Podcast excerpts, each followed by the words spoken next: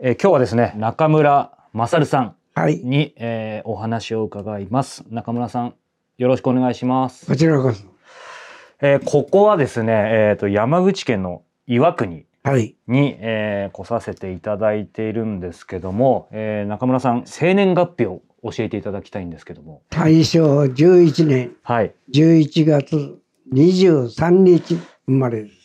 大正11年ということはこれ今撮ってるのが2023年のえー4月某日なので満100歳そうです。今年101歳はい。どうですか？ご自身で100歳って例えば昔100歳の人ってこういう感じなんだろうって思ってたような100歳とご自身実際になってみてどうですか？そうですね。いつの間にか 100歳になったのかなという感じですいね。本当にお若くてちょっとねあの圧倒されたんですけども、えー大正11年生まれということで今満100歳ということでここはね岩国なんですけども、えーな中村さんご出身はどこですか？熊本県。はい。人吉市。あ人吉って有名なところ下ですね。新町はい。です。そしてまあその熊本でお生まれになって、えーまあここね今岩国にいらっしゃいますけども今日いろんなお話やっぱり伺いたいんですけども一番はですね、まあ、その特攻隊に行ってらっしゃったという話が伺っているのでやはり特攻隊その入隊から実際、まあ、終戦を迎えるまでのところに特にいろんなことがあるのかなということでそこからちょっと中心で伺っていきたいんですけどもそもそもこの特攻隊に入隊したのはいつどこでなんでしょ初めから特攻隊っていうことはないんですようね。そうですよねはい私が4日連に入ったのは、はい私の友達が熊本のはい山鹿の方からはい人吉に来たんですよ。はいお兄さんと一緒に。はい。そしてその友達を大事うにん仲良くしておりました。そうしたらお兄さんがですね、うんこの熊本の市にはい。海軍佐世保あはい佐世保から飛行機がはい3機来て航空展示をやるよ。よかったら一緒に行ってくれんかといううん友達を私が連れて行くような格好ではい。博覧会に行きまして、博覧会はい。その時にアクロバットがああ飛行が。3機来たのがですね、はい見て、ああ、よし、これだというふうに考えたんですね。はいだから帰りに福永茂と言っておりましたけど、茂君、私が海軍の方に行くから、あんたよかったら陸軍の方の飛行機乗りにならんかうん。ということで、暗黙の約束がでできたんですね。はい。結果的に私が終戦になってはい帰っても相手が帰らなかったということがありましてね。はい。それからお兄さんのところにお母さんも一緒におりましたけどうも、ん。二度と会う気持ちがうん出ませんでしたね。いまだにうん。音沙汰なし。あそうなんですか。まああの、はい。この資料を見てもえ名簿が載ってないからですえ。うね、ん。どうなったかなと、うん今でも思っておりますけどもね。ご友人がそその時を境にも連絡がないから今どうなってるそうかわなんですかんない。実際そうするとえっ、と今のそのよ予科練はい。の時っていうのは、えっ、と最初アクロバットその飛行を見た時っていうのは昭和何年ですか？14年です。昭和14年ってことは1941年ですね。その時は18歳ぐらいか。そうですね。私は会社に電気会社、五木の方にはい。源流がありましてね、うんそこから水を取って電気会社ができた、う熊川電気。はい。そこに行うん。ったんですよ。うん。2年間。そしたらみんな大学で、大学でばっかしうん。人がおりましてね。はいはい、はい。いや、これはもう何やるにしてもうんという気持ちではいおった時に、たまたまそういう状況がうん。ありましたので、うん。いきなりうん。業界連にうん。受けた。会社を辞めて。そうです。当時会社を辞めて予科練に、えー、と受けるっていうのはあ結構普通のことだったんですか？熊本でアクロバット見てからですね。ちょっと憧れたみたいなそうです。憧れです。でその予科練をまあ受けてあ受かってっていうところだと思うんですけどその予科練を受けることに関してはご両親とかお父様お母様とかどういう感じだったんですか？いや、お袋はですね、泣きの涙ですよ。あーやっぱり、今でも写真をずっと持っておりますけどもね、うん、死にに行くようなもんじゃないかとはいはい。いうこと。また、その頃は飛行機もまばらに飛んどったんですよね。うん今みたいにないですから。はいはいはい。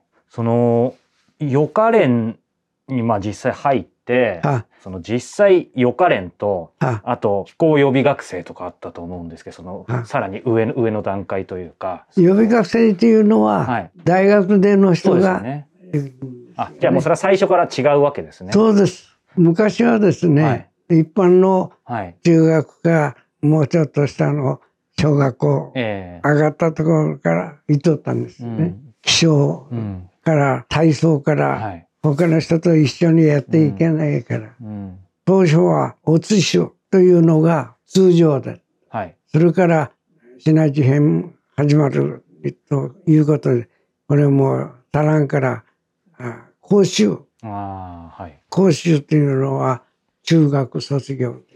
そっか、年齢さ下げたんですね。そうです。はい。ということではい。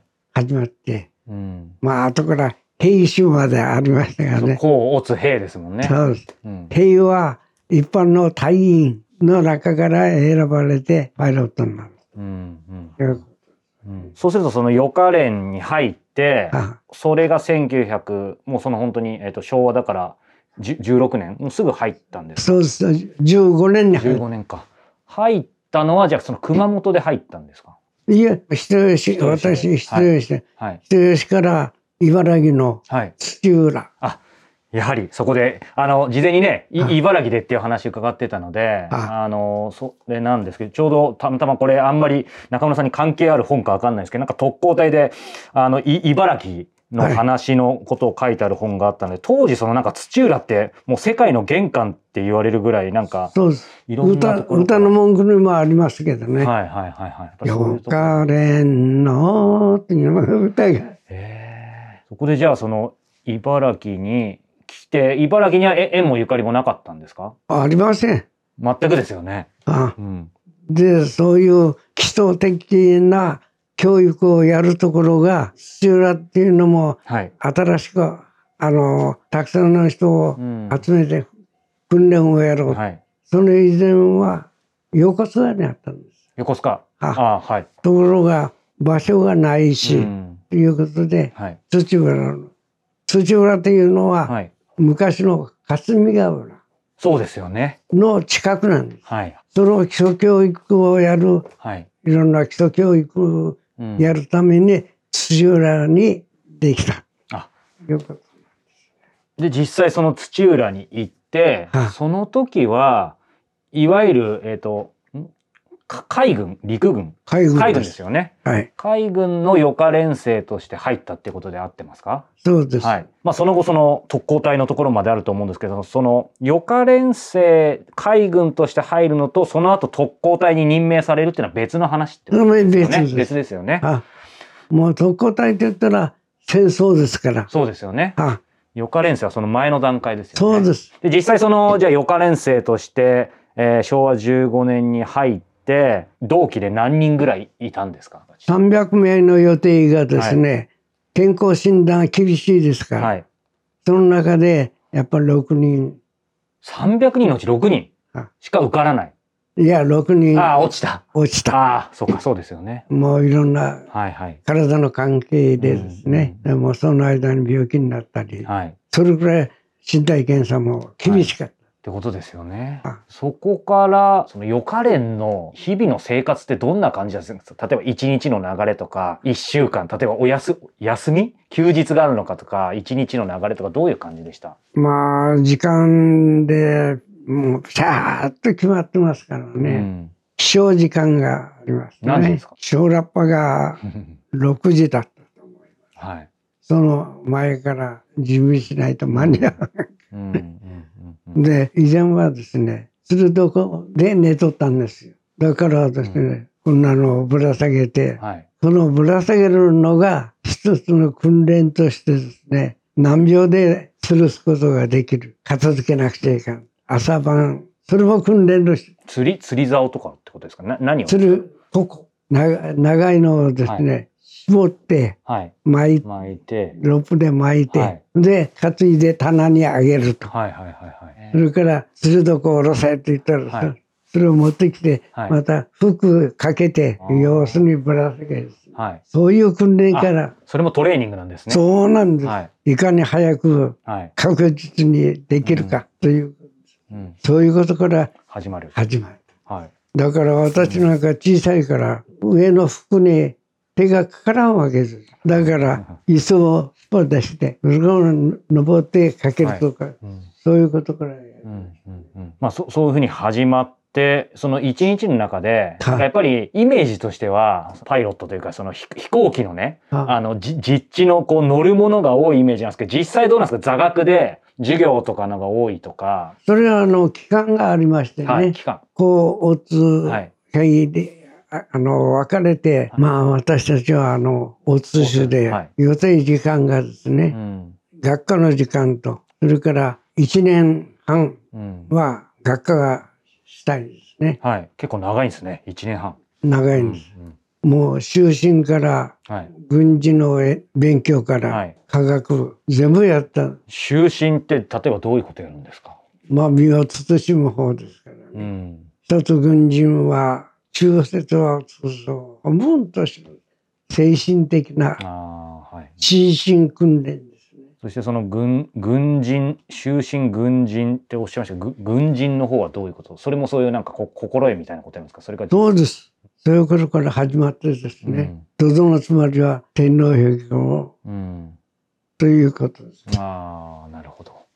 その時っていうのはあの、まあ、やっぱりね個人のいろんな考え方あると思うんですけどその天皇陛下いい悪いではなくやっぱりその予科練生に対してはもう徹底的に叩き込まれるみたいな感じそうです？どっかにありましたがね、一はいつ軍人は忠節を尽くすを本文とすべし。忠節っていうのは、まあまあ、忠忠誠を尽くすみたいなものですか？そうですうんそういうことから始まってですね。はい。まあ、お国のために。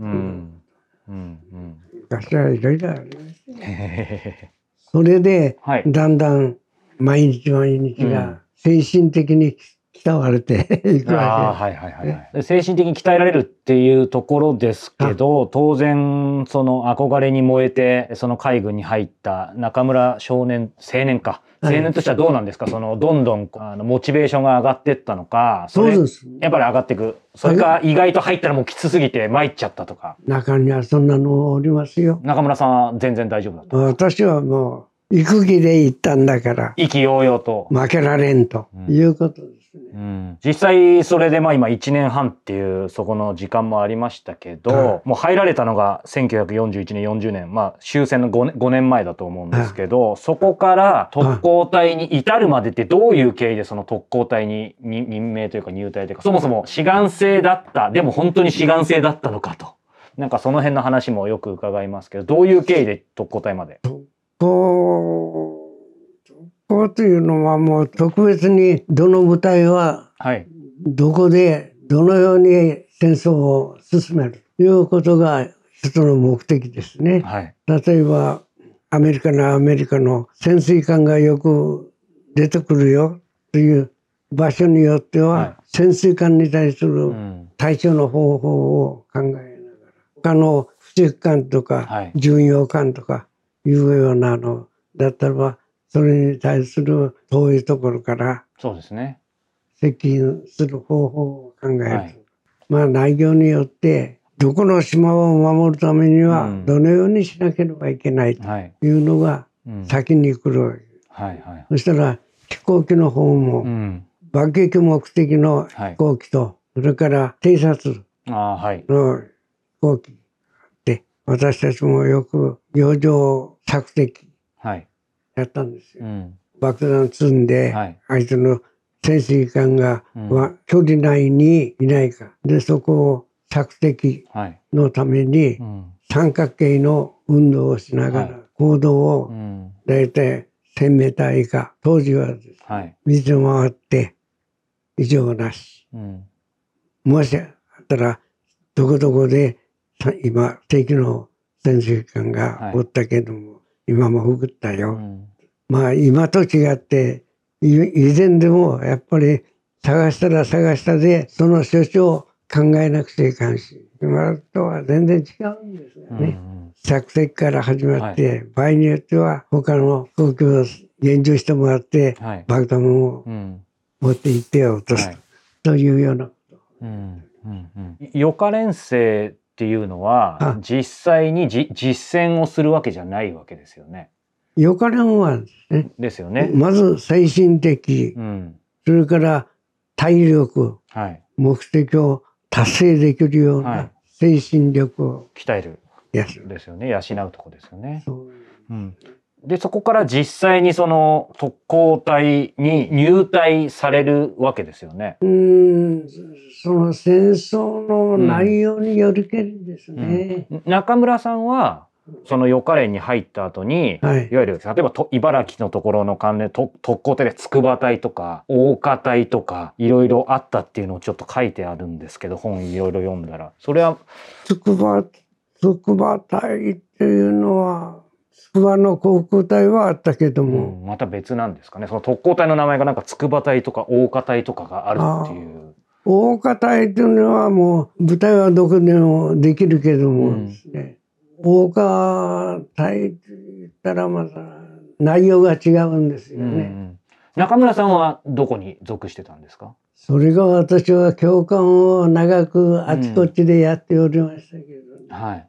初級の学校を卒業してから、うん。飛行機の種類によって環状爆撃機、環状攻撃機、はいそれから水上機は水上機、うんそれから大型機は大型機、あるわけですよ。はいその中の一番初めに教官だったのは、艦爆隊、環状爆撃というのは、宇佐にあったんですよ。宇佐でやりちょっと整理させていただきたいんですけど中村さんそのよ予科練生にまずなりましたはい。そそその後はどうされたんですか？その予予科練生の生活っていうのは、うん。い1年半だけだったのかその後も続いたのかその後も教官になられたいやいやどうどういうすいません？流れなんでしょう？その終戦までの流れあの、飛行機の部隊がありますね。戦闘機。はい戦闘機は筑波の方。はい、それから飛行機の種類が違う。うん96式環状戦闘機から始まるわけですね。それから環状攻撃機。うん攻撃機は攻撃機で他の部隊に行っておったんです。それから飛行艇は飛行艇ですね。種類が違う。はいそれもやっぱりだんだん大きくなったり、時間を長く飛ぶようにしたり、うんという。うんで私は環状爆撃、艦爆。はいで、昔は、お前はど、どこの機種に行きたいか、うん。ということになったら、まず戦闘機ですよね。ああやっぱりそうなんです自ね、分の腕を発揮するために。うん。戦闘機に行けなかったらば、しょうがないな、航空母艦に行きたいとか、はい。航空母艦に行ったらまた攻撃とかうん。ありますしね。はいはい、中村さんはかか官僚爆撃機。です。その官僚爆撃機のところには、えー、と志願したんじゃなくてに任命されたんですか？そこに行きなさいと。それまでは、あの、いろんな訓練をやって、そね。はい。こで教官がう、ん。これは何に向けだ、うん。何が向いとる、うんいうようなこと、決めるわけはい卒業までに、はいはいはい。ということです、ね。ああなるほど。じゃあそれでえっ、と卒業までにまあ中村さんか官僚爆撃機にい行けって言われたってことですか？感情は劇でうん行きました。その中でも教官をやれということで。うんうん。で、種類がいろいろありますからね。はい吹き流し、200メーターの長さのはい。ロープの先にうん吹き流しをつけはて、8メーターぐらいのうん吹き流しをつけて、うんで、それを向かって飛んでいきますうね。んそしたら、引っ張っていくわけですから。で、後ろから、後方から降りてう、ん射撃をする。うん。ダダダダ。そういうことから始まる。うんでその卒業されて、えっと4日連生をそ卒業されて官僚爆撃機のその、うんえー隊の教教官になったってことなんですかそうです。あじゃあ隊員になったという教教える側にもなるんですね卒業したら。そうです。その指名によってはね、うんうん。じゃあその教官になったのが何年のことですか？半年後ですからね。あもう半年で卒業なんですね。そうです。うんうん。だいたい4ヶ月ですよ。はい。はい。徹底的に訓練やるの。うんうん。ヨカレン自体、さっきそのじゅ授業みたいなものを受けてるの1年半っておっしゃってたじゃないですか。そうです。その1年半の中で、4ヶ月ぐらいでいわゆる訓練が終わって、その後にき教官になったってことですか？それから1年半の授業が終わった後に教官になったってことですか？部隊がはい。変わったということですね。うんうんだから飛行機の実施部隊はがい。戦闘機の部隊とか、矢田部とか、はい い、ろいろありますからね。はい水上機、うん。飛行艇は飛行艇、はい。場所が変わるんですよ。うん。うん。そこで訓練をやって、うん。で、一人前になったならば、その次が、今私が申し上げはた、感情爆撃は爆撃としての射撃、はい。はい。それを吹き流しを使って、うん。初めはうん。訓練ややりましたよ。ああ、なるほど。その、じゃあ、完了爆撃機の訓練をやって、はいそその後はどんな感じだったんでしょうか？その飛行機を、96式環状爆撃、服用の飛行機がありましたけどね。はいそれを訓練やって、はいその次は99式環状爆撃というのが、がっちりしたのが、一枚の主力ではい。爆撃をやった。うん。それから訓練もやった。うん。ということですうん。うね。んということは、射撃のはい。訓練、それから爆弾を落とす訓練はい。というのを主体的にう、ん。で、その間には編隊、はい。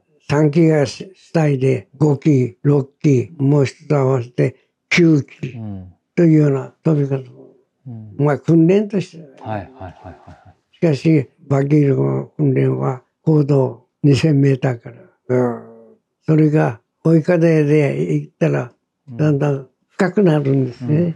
うん。効果のはい。角度が。うん。そういうのが主体として訓練する。うん。場合によっては、海の上にうん。浮き袋をうん。浮かしておいて、うん。それを狙って、どの風の時にはどっちから行った方が、はい。はい。で、あんまり深くなりすぎてもこれができないんですよね、はいそういう訓練をやって。ああなるほど今そのい予科練とか訓練の話あったと思うんですけど、その実際中村さん特攻隊にも入隊されてるんですよね。特攻隊はね、行った。行ったけれども、はい夜中の12時5分はい。にそういう成立があって、はい。そこで私は一番前におったけども、乗るのはうん。パイロット、偵察、それからもう一人は余裕があればうん。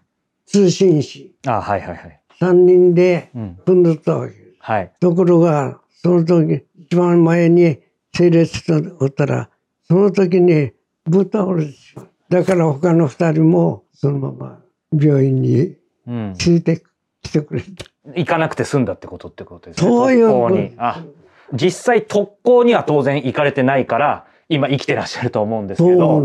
ただ、その特攻特別攻撃隊には、えっ、と、志願されてるってことですよね。いや、志願っていうよりももう命令ですよ。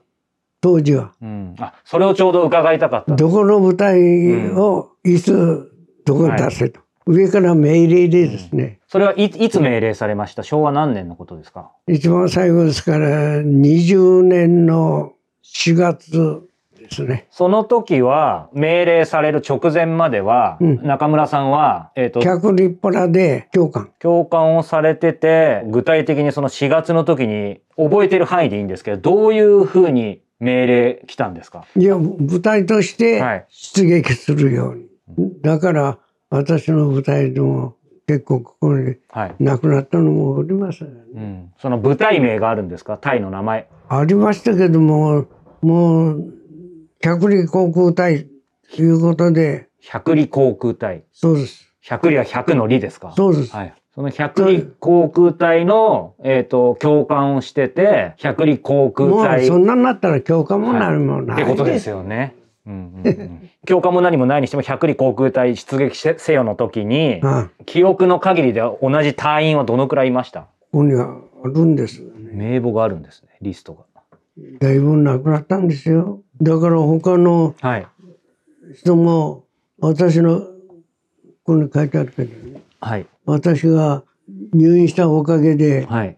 他の人も生き延びてる。出撃命令が出た時の中村さんの、うんいわゆるこういう肩書き少尉とかなんかいろいろあるじゃないですか。なんか二、二秘曹とかな、それは何だったんですか？階級は、下士官の一番上。一等っていう上等。上等っていうか肩書きなんですね。上等。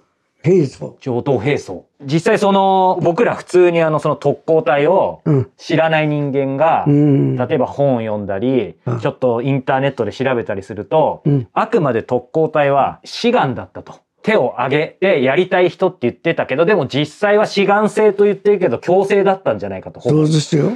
っていう、その辺がやっぱり情報が錯綜してたので、なので中村さんにまさに、まあ本当に経験されてるので、もう手を挙げなさいっていうんじゃなくて、もう本当に命令だったんですかそうです、そうです？みんな、次はどこの部隊、んどこの部隊と決うん。まってくる。うんうん。じゃあもう選択の余地はなかったってことそうですね。です。行きたくないとか、行きたいとかっていう選択もできなかった。そんなことは言えない。うん言えないっていうことは、一応形としては行く者いるかみたいな感じの質問が来たんですか？そんなのは、ない。もう鉄砲で撃たれるよ。ただその具体的にはもうそのさっきおっしゃってた百里隊でしたっけ？が、もうえっ、と上の方から出撃せよ。そうです。特別攻撃隊として出撃せよっていうもうはい。指令があって、そう。有無を言わさない感じだったってことですか？そうです。まあ、その時ってもうね、あの終戦の年じゃないですか。昭和20年の4月ってことは。あ終戦の4ヶ月前じゃないですか。まあ、教育部隊だから、はい最後の最後ですよね。そうですよね。指令が来る前っていうのは、うん特に昭和20年に入ってからは、もう中村さんの中で戦争これ負けるんじゃないかとか、実際のそういう戦況に関してはなんか情報とかって入ってたんですか？それかもうギリギリまでそういう情報は一切入らずに勝つもんだと思ってたのか。それはもう、いろんな情報でですね、ああそこの部隊もやられた、こうの部隊もやられたということですからね。情報は入りますよ。そうするとその時の気持ちはどうでした？その最初に予科練入った時は意気揚々としてたわけじゃないですか。でも実際もうそのあそこも負けたここも負けたっていう事態になってくるとやっぱり自分たちの命もどうなんだろうとか国は大丈夫なんだろうかとかどうどう何を考えてらっしゃったんですいやそれはもう負けられんと。